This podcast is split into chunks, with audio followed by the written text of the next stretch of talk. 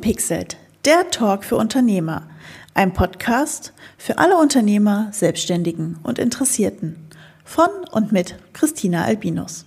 Hallo ihr Lieben, da sind wir wieder mit einer neuen Folge Unverpixelt. Und die letzten zwei Folgen musstet ihr mich solo ertragen. Heute habe ich das riesengroße Vergnügen, dass ihr mich nicht mehr solo ertragen müsst, sondern ich habe euch gleich zwei super Gäste mitgebracht. Denn ich habe euch mitgebracht... Äh, Felix. Und Janik. Hallo Felix, hallo Janik. Schön, dass ihr hier seid. Ja, vielen Dank, dass wir hier sein dürfen. Freut mich. Ihr seid jetzt, ich verrate schon mal, aus Berlin zugeschaltet. Also sprich, wir sitzen luftlinienmäßig ein Stückchen auseinander, würde ich sagen. Und damit es für die Hörer auch gleich direkt spannend weitergeht, gibt's für euch gleich die drei verrückten Fragen. Frage Nummer eins. Frame oder Bild? ähm, ja, das ist äh, relativ nah beieinander, aber ähm, ich glaube, ich würde bei dem Frame bleiben an sich als Begriff, weil, weil das sich dann auch mit den, mit den Rahmenbedingungen und allem drumherum noch beschäftigt und das ist irgendwie so das Gesamtkonstrukt, worum es in der Konzeption und beim Film an sich auch geht. Mhm. Ja, definitiv Frame. Okay. Bewegtbild oder Animation? Animation. Techniker oder Designer? Oh, ich würde Design sagen. Designer, ja. Sehr schön, ganz klar äh, kommuniziert von euch. Und habt ihr ein ja, persönliches Motto, ein Unternehmensmotto? Wie ist das bei euch? Ähm, wenn, wenn wir so ein Unternehmensmotto definieren müssten, dann auf jeden Fall die Zusammenarbeit im, im, im Kollektiv. Und ähm, da würde ich auf jeden Fall auch sagen, ähm, lieber äh, kleine Schritte als keine Schritte, ähm, weil es irgendwie so das Wachstum auch schön darstellt von uns, weil wir ganz, wir probieren halt einfach ein gesundes Wachstum zu erzeugen über mehrere Jahre und das gemeinsam zu schaffen. Okay, sehr schön. Da haben wir schon ein bisschen was von euch gehört. Und jetzt wollen wir natürlich erstmal den Hörern richtig vorstellen, wer ihr seid. Ähm, ihr seid Felix und Yannick und habt welches wunderbares Unternehmen gegründet? Ja, ähm, wir haben das Frame-Kollektiv gegründet 2020. Das ist eine Film- und Medienproduktion, die in Berlin sitzt. Und wir machen halt ganz viele unterschiedliche ähm, Bewegtbildprodukte, ähm, Animationen, Produktvideos, Erklärvideos, ähm, Brand-Content äh, und sind da relativ breit aufgestellt. Ja, das trifft es, glaube ich, sehr auf den Punkt, oder? Ja. genau. Ähm, was war denn so bisher euer ungewöhnlichstes Projekt?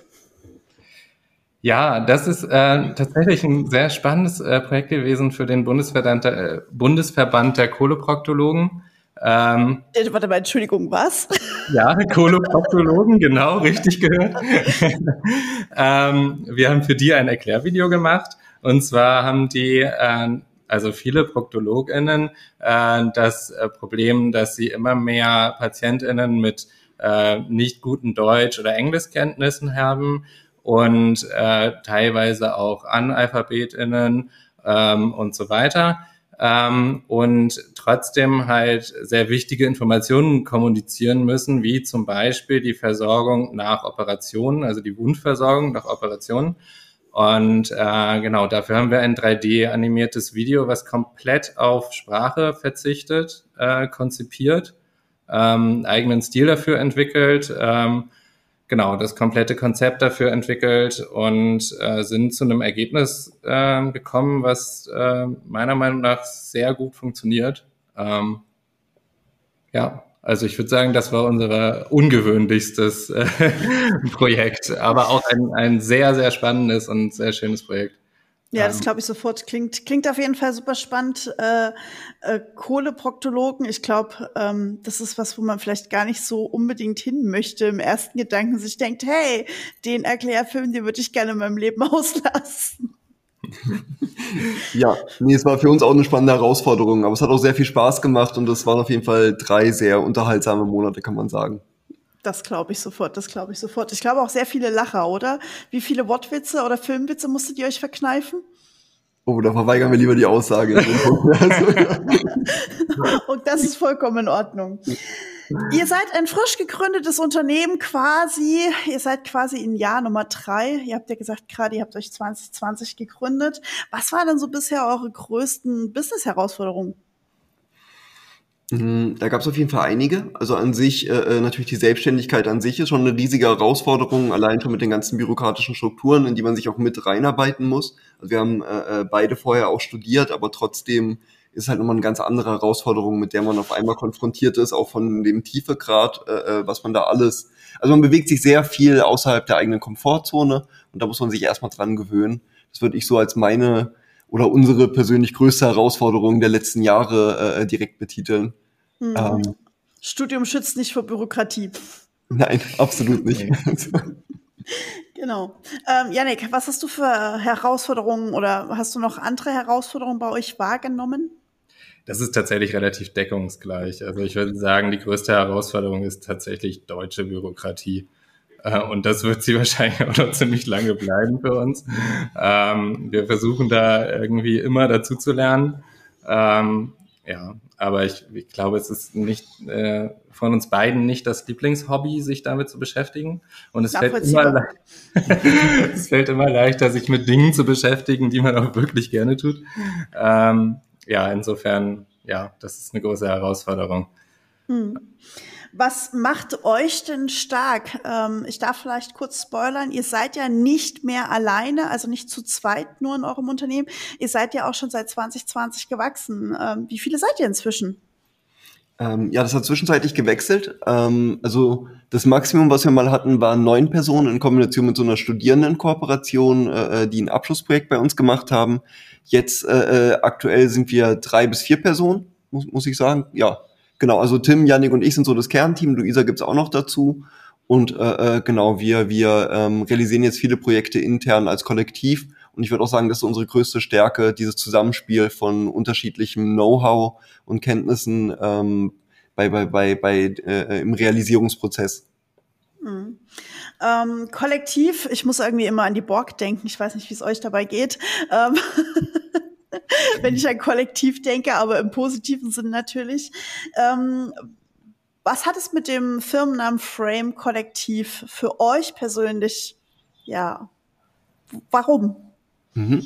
Ähm, ja, das ist tatsächlich ein Zusammenspiel aus mehreren Wortbestandteilen. Ähm, Im Endeffekt Frame als das Einzelbild, das das ist ja quasi jeder von uns ist ein Individuum, was für sich alleine funktioniert und vorab als Freelancer auch gearbeitet hat. Und ähm, gleichzeitig haben wir irgendwann auch gemerkt, dass äh, äh, sowohl ein Film besteht aus dem Zusammenspiel von vielen äh, Einzelbildern, die ineinander greifen und dann dadurch erst das Gesamtwerk erzeugen. Und genauso ist es in der Zusammenarbeit bei Filmschaffenden, denn äh, äh alleine Filme zu machen ist sehr, sehr schwierig und erst durch die Kombination von verschiedenen ähm, Kenntnissen und, und Fähigkeiten ist es möglich, halt dann ähm, dieses Gesamtwerk zu kreieren. Und deswegen haben wir gedacht, okay, wenn es auf den beiden Ebenen, also einmal in der Branche, in der wir uns bewegen und zum anderen auch in der Art der Projektrealisierung diese Überschneidungen gibt, dann können wir es auch in unserem Namen widerspiegeln lassen und haben dann das kleine Paradox, aber doch äh, äh, äh schöne Wort Frame Kollektiv daraus kreiert und äh, ja, laufen unter diesem Namen jetzt seit Anfang an. Ja, schön. Also ich finde die, die Schöpfung auch sehr schön, weil es äh, passt äh, sehr gut zu einem Team, das halt Filme macht. Äh, von daher ähm, hat mich der Name eures Unternehmens hat sich auch sehr angesprochen. Ähm, das muss ich, glaube ich, aber als Designer sagen, oder? Ähm genau. Ja, cool, das ist gut zu hören. Ähm, du, du, hast es ja gerade schon gesagt, Felix, äh, oder beziehungsweise habt es beide ja schon angedeutet, ihr macht Filme. Und äh, eingangs hat Yannick auch ganz vehement gesagt, ja, Animation.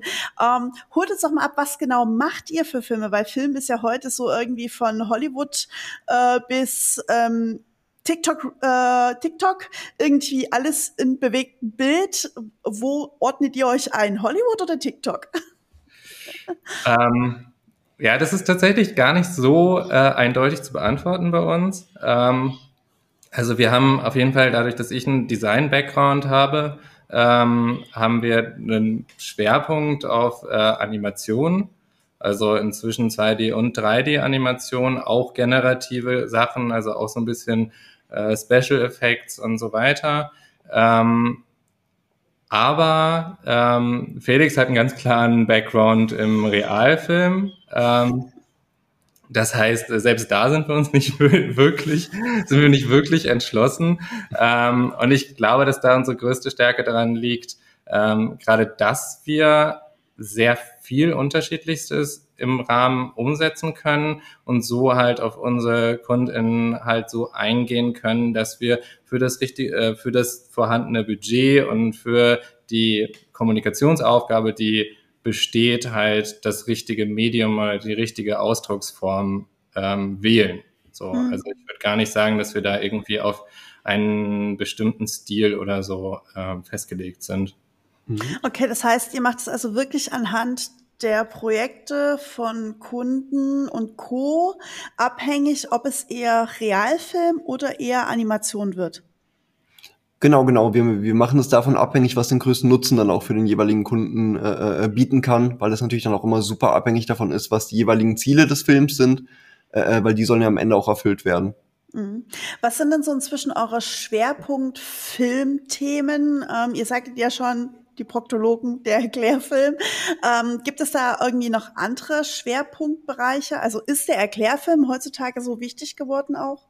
Oder mhm. sagt ihr, nee, ist lieber mir irgendwie noch einen schönen Imagefilm zu machen?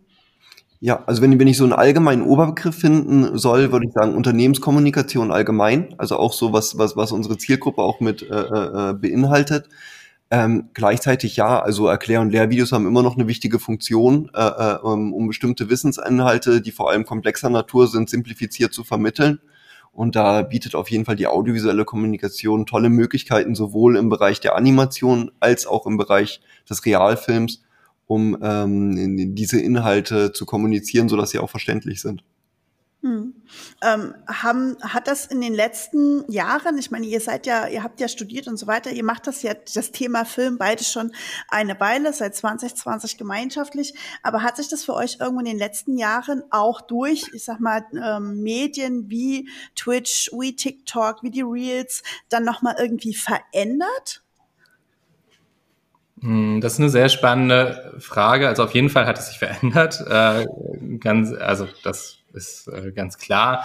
Aber die Frage, wie sich das für uns verändert oder auch verändert hat, ist irgendwie spannend. Also, weil auf der einen Seite klar, es wird immer mehr produziert, auch mit immer geringeren Budgets. Das ist ein Problem. So.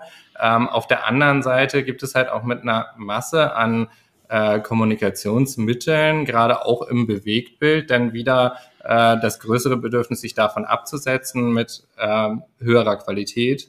Ähm, und ja, da ist es immer wieder halt so ein ja, versuchen rauszufinden, wo die Reise so hingeht. Ähm, ich glaube, das ist tatsächlich für professionelle äh, FilmemacherInnen ähm, eher interessant ist, quasi in dem Bereich äh, zu, zu agieren, indem man sich halt quasi von der Masse absetzt, weil der Bereich, äh, der quasi die Masse ist, halt zunehmend Produktion von Laien halt am, am Ende ist. So, also ein Handy in die Hand nehmen und ein TikTok-Video draus machen, ähm, können viele so. ähm, ja, die Technik macht es ja auch inzwischen möglich. Ne? Also ja. gucken wir uns gerade das neueste iPhone 15 an, was da an Technik drin ist. Da, da schluckt ja der eine oder andere Großkamerabesitzer und denkt sich, warum habe ich das schwere Ding überhaupt noch bei mir? Nee, total. Aber man muss auch gleichzeitig natürlich dann immer mehr Formate und Plattformen mitdenken. Ähm, auch gerade schon, das, das fängt beim Anfrageprozess an und, und da muss man manchmal auch eigene, äh, die eigenen AuftraggeberInnen auch abholen und ihnen erklären, dass bestimmte Inhalte, die man produziert, nicht eins zu eins auf jeder Plattform gleich funktionieren, sondern dass jede Plattform auch ein bisschen ihre eigenen Regeln besitzt und Gesetze und das einen Einfluss darauf hat, wie dann das jeweilige Video performen wird. Und all diese Kommunikationsschritte, die sind natürlich jetzt mit im Produktionsprozess mit äh, integriert und äh, äh, sind auch wiederkehrende Phänomene. Also nicht so Einzeldinger, die mal bei einer Anfrage stattfinden, sondern in sehr regelmäßigen Abständen mittlerweile. Also das heißt, das Thema Budget versus Qualität, das trifft euch jeden Tag tatsächlich. Einfach schon, weil halt ja, jeder halt das Handy theoretisch in die Hand nehmen könnte und wie du, Janik, es sagte, äh, direkt mal eben TikTok machen könnte. Das heißt, ihr wollt tatsächlich mehr so dieses Qualitätsthema logischerweise leben ähm, und dann wahrscheinlich auch eher anspruchsvolle Themen machen, die halt nicht mal eben mit dem TikTok abgedreht sind. Ja, genau. Ähm, ich meine, das ist auch etwas, was wir immer der Kommunikation äh, mit äh, Firmen, die auf uns zukommen, immer wieder merken. Wir, wir, sind da eigentlich auch ja, wir sind da immer ehrlich. Also wir haben auch oft genug schon gesagt, hey Leute, es macht mehr Sinn, wenn ihr der die Inhalte, die ihr gerade bei uns anfragt, halt wirklich selber dreht, weil oft auch Inhalte wie zum Beispiel ähm, ich stelle mal meine KollegInnen vor oder oder ähm, für Social Media durchaus relevant sind, ähm, auch wichtig sind, dass sie da sind, aber es einfach ähm, keinen großen Unterschied macht, ob das jetzt vielleicht sogar einen schlechten Einfluss hat, wenn es zu professionell aussieht. Mhm. Ähm, so, weil es dann halt Authentizität ver verliert. So, mhm. ähm. Okay, das heißt, das ist tatsächlich inzwischen wahrscheinlich für euch auch eine riesengroße Gratwanderung, da den richtigen Punkt zu treffen, wann sind wir jetzt wirklich gefragt und wann sage ich vielleicht doch, mach mal lieber selber, lieber Kunde. Ja, ähm, obwohl es, es lassen sich schon auch so Grenzen ziehen und zum Beispiel alles, was äh, quasi Corporate Identity relevant ist, also was so eine Unternehmensdarstellung an sich ähm, irgendwie in irgendeiner Form beinhaltet, da würde ich jetzt persönlich immer sagen, da würde ich auf größte, größtmögliche Qualität setzen, weil das quasi die Qualität des Unternehmens auch widerspiegelt. Also ich glaube, es in den, in den meisten Fällen inzwischen beides braucht, also hochqualitative Inhalte und halt ähm, die klassischen Social-Media-Inhalte, sag ich mal. Mhm. Ähm. Mhm. Ja, nee, würde ich an sich zustimmen. Natürlich muss man wieder gucken, wo fängt CI an und wo hört sie auf. Und auch schon bei den einzelnen MitarbeiterInnen, die kleinere Videos mhm. drehen, spielt ja auch schon in die Marke rein. Von daher müsste man da gucken, wie man die Trennlinie dann genau definiert. Okay, also tatsächlich das Thema, ähm, nehmen wir es mal Corporate Videos, ist gar nicht so einfach mehr heute trennscharf zu sehen, sondern da muss man wirklich schon sehr genau hinschauen, wo fängt äh, es an oder wo sollte man eher in den professionellen Bereich gehen und wo sage ich dann, okay, wir bleiben vielleicht einfach, wie du so schön sagtest, Janik, der Authentizität wegen auch eher im Laienbereich. Ja, richtig. Wunderbar. Mm, ihr hattet ja gerade noch das Thema ähm, KI, ähm, nicht KI, Animation, so rum. Ähm, da die Frage für mich, haha, ähm, was macht denn KI bei euch? Ich meine, das ist ja nur gerade dieser heiße Scheiß, der da draußen los ist und wir wissen alle, ähm, dass es ein Thema ist, was uns die nächsten, warte, gerade uns, äh, unsere Generation die nächsten 125, 12 Millionen Jahre nicht mehr loslassen wird, außer Skynet übernimmt die Welt. Aber na gut, das ist halt nun mal ein anderer Film. Hahaha, schlechter Wortwitz. ähm, und ähm, ja, ich kann schlechte Wortwitze, es tut mir leid. und äh, ja, was, wie ist es bei euch? Gerade Animation ist ja nur was, was KI sehr gut kann. Ich meine, ich kriege jetzt äh, dauerhaft äh, Werbeeinblendungen auf Instagram mit, hier, du kannst deinen Online-Kurs einfach mit dem Avatar oder fotografier dich selber, dann hast du deinen eigenen Avatar, schreib deinen Text runter und schon hast du dein Erklär- oder vertontes Video mit dir und dem passenden Text runter fertig, ohne selber dich wirklich vor die Kamera stellen zu müssen. Wie sieht's bei euch aus mit dem Thema? Äh, du sprichst eigentlich schon mit deiner Einleitung genau äh, das, das für uns im Moment äh, sehr spannende Thema an. Und zwar, dass super viele Leute gerade glauben, dass die KI schon alles kann. Ähm, und wir beschäftigen uns irgendwie äh, mit äh, den allermeisten äh, äh, KIs äh, schon, sobald sie irgendwie aus der Versenkung auftauchen und ähm, stellen immer wieder fest, es gibt Bereiche, in denen wir es schon nutzen, da kann ich äh, nochmal drauf äh, äh, zurückkommen, aber in der Regel ist es noch nicht gut genug. Ähm, und das ist vor allem halt in dem Bereich der Kontrolle. Also wir sollen ähm, hochwertig für ähm, Unternehmen kommunizieren und da kommt es aufs Detail an. Und äh, das ist genau das, also die Kontrolle im Detail, ähm, was wahnsinnig schwierig ist momentan mit KI äh, zu realisieren ähm, man wirklich schon allein, sagen wir mal, genau die richtigen CI-Farben zu finden, die ähm, also dann auch in einem Produkt zu, umzusetzen, genau die richtige Oberfläche von einem Produkt darzustellen, genau das richtige Timing und da halt dieses Feintuning, was am Ende das richtige Produkt für den richtigen Kunden, für die richtige Kundin ausmacht, das ähm, ist genau das, was KI noch nicht wirklich kann. So, ähm, und das ist halt, das ist eine, also ist gerade eine Schwierigkeit in einem allgemeinen, in der allgemeinen Vorstellung von KI, weil sie nun mal ähm, unglaublich beeindruckend einzelne Felder umsetzen kann und man einfach sofort halt irgendwie gecatcht wird von diesem, wow, das geht jetzt, aber geht es wirklich in diesem speziellen Fall, den ich brauche? Meistens mhm. nicht. Ähm, also das ist die Erfahrung, die wir momentan machen. Mhm. Ähm, genau. Felix, hast du noch was ergänzen? Du guckst so. nee, nee, das ist, das ist, normalerweise immer die Frage, wo ich äh, Yannick komplett das Feld überlasse, weil er sich mit Animation, Motion Design und KI ständig beschäftigt. Von daher ja. äh, überlasse ich ihm da immer super gern das Feld. Genau, ist ja auch sowieso eine Frage, wer tut's gerade, zumindest in der Marketing-Bubble und, und, und Content-Creation-Bubble gerade eigentlich nicht sich mit KI auseinanderzusetzen. Das ist, glaube ich, die andere Frage, die man sich stellen darf. Ähm, also es heißt, KI ist für euch Thema, aber noch nicht in, in dem Perfektionismus, wie, wie du so schön sagst, dass alle schon glauben, dass sie existiert. Ähm, das, was ich bisher rumgespielt habe, zumindest im Videobereich, war immer persönlich sehr enttäuschend. Aber ihr habt noch ein anderes schönes Thema ganz am Anfang angeschnitten. Ähm, da würde ich gerne auch noch mal eure Meinung zu wissen. Denn ihr hattet erzählt, dass ihr das Video, was ihr für die Ärzteschaft gemacht habt, mhm. ohne Sprache ausgekommen ist. Und ich weiß nicht, wie euch das geht, aber ich finde, ein guter Film lebt ja oft auch von Ton und Sound und Musik und Co. Ich meine, das ist so dieser große Gag, äh, schalte bei Star Wars einmal bitte den Ton weg und du denkst, oh mein Gott, was ein schlechter Film. Ähm, ähm, wie ist es für euch als Filmemacher mit dem Thema umzugehen, dass die Menschen ja eigentlich fast nur noch Stummfilm hören. Ja, wir kehren zurück in die 20er, weil ja das Thema Untertitel oder wie ihr jetzt sagt, sprachenübergreifendes Arbeiten, dann halt sagen, okay, wir schaffen Erklärfilme ohne Sprache. Ähm, wo sind da eure Herangehensweisen? Seht ihr da Problematiken? Sind es Herausforderungen? Mhm.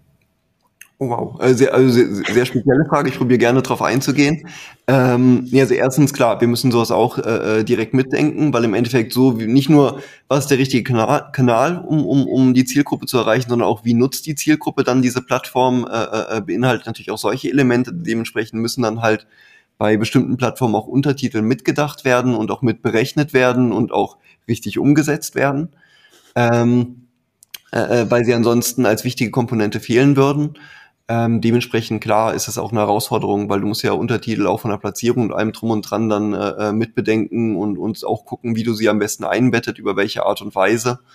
Ähm, gleichzeitig spielen auch Dinge wie Musik und so weiter eine Rolle oder auch die gesprochene Sprache. Also ich glaube nicht, dass der Offsprecher oder die Offsprecherin jetzt obsolet geworden sind ähm, oder Dialoge allgemein oder Monologe, sondern immer noch durchaus ein wichtiges Element in der visuellen Sprache sind. Ähm, genau, aber das ist jetzt sehr, sehr abhängig vom individuellen Fall und Projekt. Hm, okay, also äh, eure Erfahrung ist, Ton und äh, Sound wird immer noch benötigt. Also wir werden nicht in der reinen Stummfilmfabrik enden. Ich glaube tatsächlich äh, nicht. Also ähm, schon alleine dadurch, dass inzwischen viele Bluetooth-Kopfhörer haben und so weiter und dann auch in der Bahn nicht mehr nur stumm äh, die äh, Reels äh, auf dem Handy gucken, sondern halt eben äh, doch mit Ton. Und klar, es ist eine besondere Herausforderung, gerade wenn man werbisch denkt, ähm, Inhalte so zu gestalten, dass sie auch ohne Ton funktionieren. Ich glaube, das ist eher so äh, das, was passiert. Also dass Inhalte sowohl als auch mit und ohne Ton funktionieren müssen. Das ist natürlich ein bisschen einschränkend. Ähm, da spielt mir jetzt persönlich, glaube ich, mein Hintergrund im Kommunikationsdesign in die Karten, wo auf einem Blatt Papier ähm, in der Nicht-Bewegtbildwelt ja sowieso Ton und ähm, so weiter keine große Rolle spielt. Und insofern ähm, habe ich da, glaube ich, schon einen ganz guten Background da drin, so zu kommunizieren, dass es halt eben auch ohne, ähm, ohne Tonebene auskommt. So. Mhm. Okay, also ja, es ist eine Herausforderung, aber eher auf Filmkonzeptionsebene da zu sagen, hey, wir denken voraus und sagen, dieses Video in ob jetzt animiert oder in Realfilm, ähm, sollte halt so konzipiert sein, dass es, wie du gerade sagtest, in der Theorie sowohl mit als auch ohne Ton funktioniert oder zumindest wenn ohne Ton so weit funktioniert, dass man sich gewisse Dinge herleiten kann. Ja, genau. Obwohl das natürlich, das trifft nicht auf alles zu. Ne? Also wir sprechen ja, jetzt klar. über äh, Social Media Produktionen ähm, explizit und auch ähm, also selbst eine ähm, Produktion, die jetzt, sage ich mal, für YouTube als Erklärfilm gemacht ist oder so, da kommt es immer auf die Herangehensweise, wie ist es geplant, wie ist es eingebettet an, ob man davon ausgehen kann und halt auch quasi einfordern kann, dass Ton äh, angehört wird oder ob man davon ausgehen muss, dass es halt eben nicht äh, unter Umständen nicht dabei ist. So. Ja klar, also ich denke jetzt einfach mal nur, ähm, gehen wir mal zurück zum klassischen Image-Video, die ja auch viel vertont sind, weil ja nebenbei auf die Off-Stimme, wie Felix so schön sagte, ähm, ja nebenbei was über das Unternehmen erzählt und das dann klassisch auf einer Website vielleicht eingebunden ist. Da ist ja dann auch mal die Frage, ne, wer hat da jetzt gerade den Sound am Computer an und wer drückt dann vielleicht noch den Button explizit Sound aus, Sound an. Also ähm, ja, interessante Herangehensweise, das mitzudenken. Felix, du sagtest ja, es kommt immer sehr auf die Kanäle an, in denen das Ganze mhm. dann rausgehauen wird. Habt ihr beide, vielleicht jeder für sich gerne beantworten, so einen Lieblingskanal, in dem ihr produziert oder für den ihr produziert? Hm. Ähm, boah, besitze ich einen Lieblingskanal? Ähm, boah, das ist echt, das ist gar nicht so leicht zu beantworten, muss ich gestehen. Ähm, also wenn, wenn, wenn es jetzt um Lieblingsbildformat an sich geht, würde ich glaube ich 16 zu 9 nennen. Äh, das ist aber glaube ich einfach so jahrelange Gewöhnung, weil ich äh, äh, wahnsinnig viel für, für Fernsehen und so auch früher gemacht habe.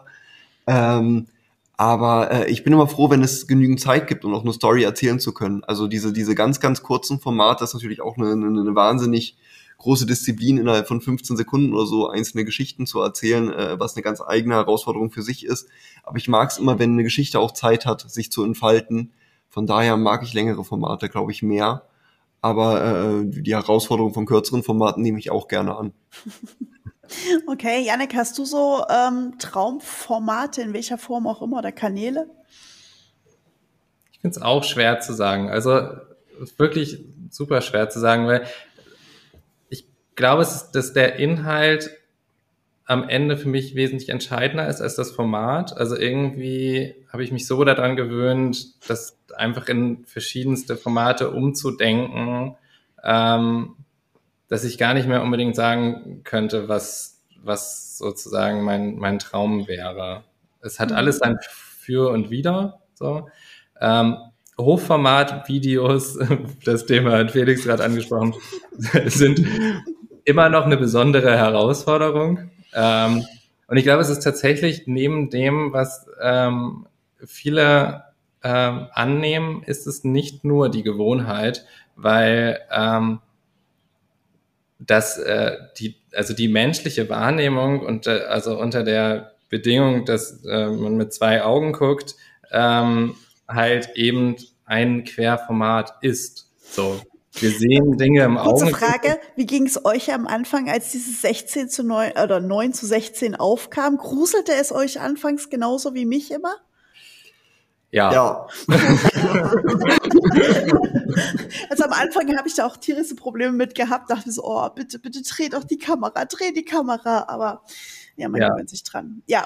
Ja, wir haben irgendwie auch unsere, also gerade in, da ist wieder Animation sehr interessant. Ähm, also gerade wenn es eine etwas stilisiertere Geschichte ist, man, es, es gibt in, also wir haben inzwischen irgendwie Wege entwickelt, mit so Hochformatformaten umzugehen und das, ähm, das Bild dann auch dementsprechend zu füllen, gerade wenn man ein bisschen mit Perspektiven und Bildanordnungen äh, äh, schummeln kann. Und dann ist man halt immer so ein bisschen kompositorisch am Rumschieben für jeden Keyframe irgendwie äh, die richtige Komposition zu finden, die dann halt eben auch im Hochformat gut funktioniert.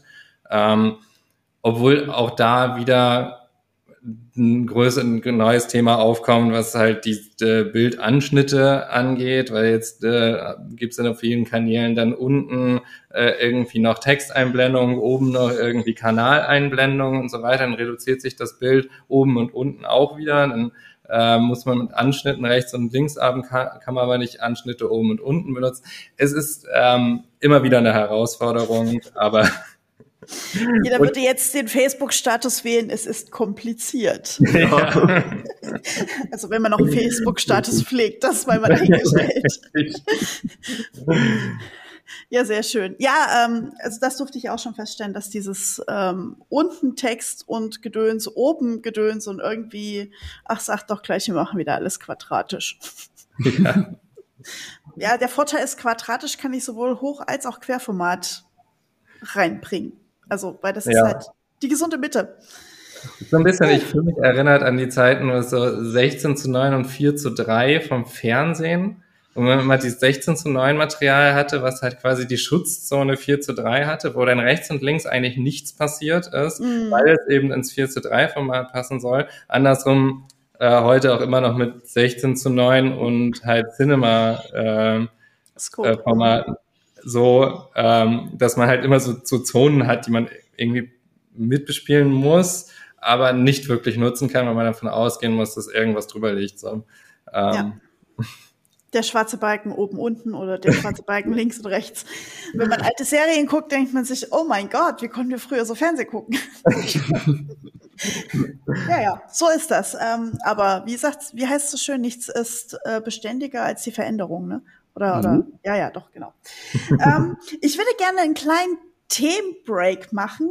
Ähm, ganz einfach deswegen, weil Felix im Vorgespräch auch noch mal ein ganz, ganz spannendes Thema angeschnitten hat, was ich gerne noch mal mit reinbringen möchte, weil ich das äh, äußerst spannend finde, ähm, nämlich das Thema ethische und moralische Werte, die ihr vertretet. Mhm. Äh, Felix nickt schon, weil er weiß, worum es geht. Ähm, Ihr arbeitet ja im Kern für klassische Mittelständler oder Agenturen oder Startups, also eher nicht so die ganz großen Konzerne, zumindest aktuell nicht oder nicht so stark bevorzugt. Ähm, Felix hatte mir auch gesagt, warum das teilweise auch so sein könnte. Magst du da noch mal drauf eingehen? Mhm.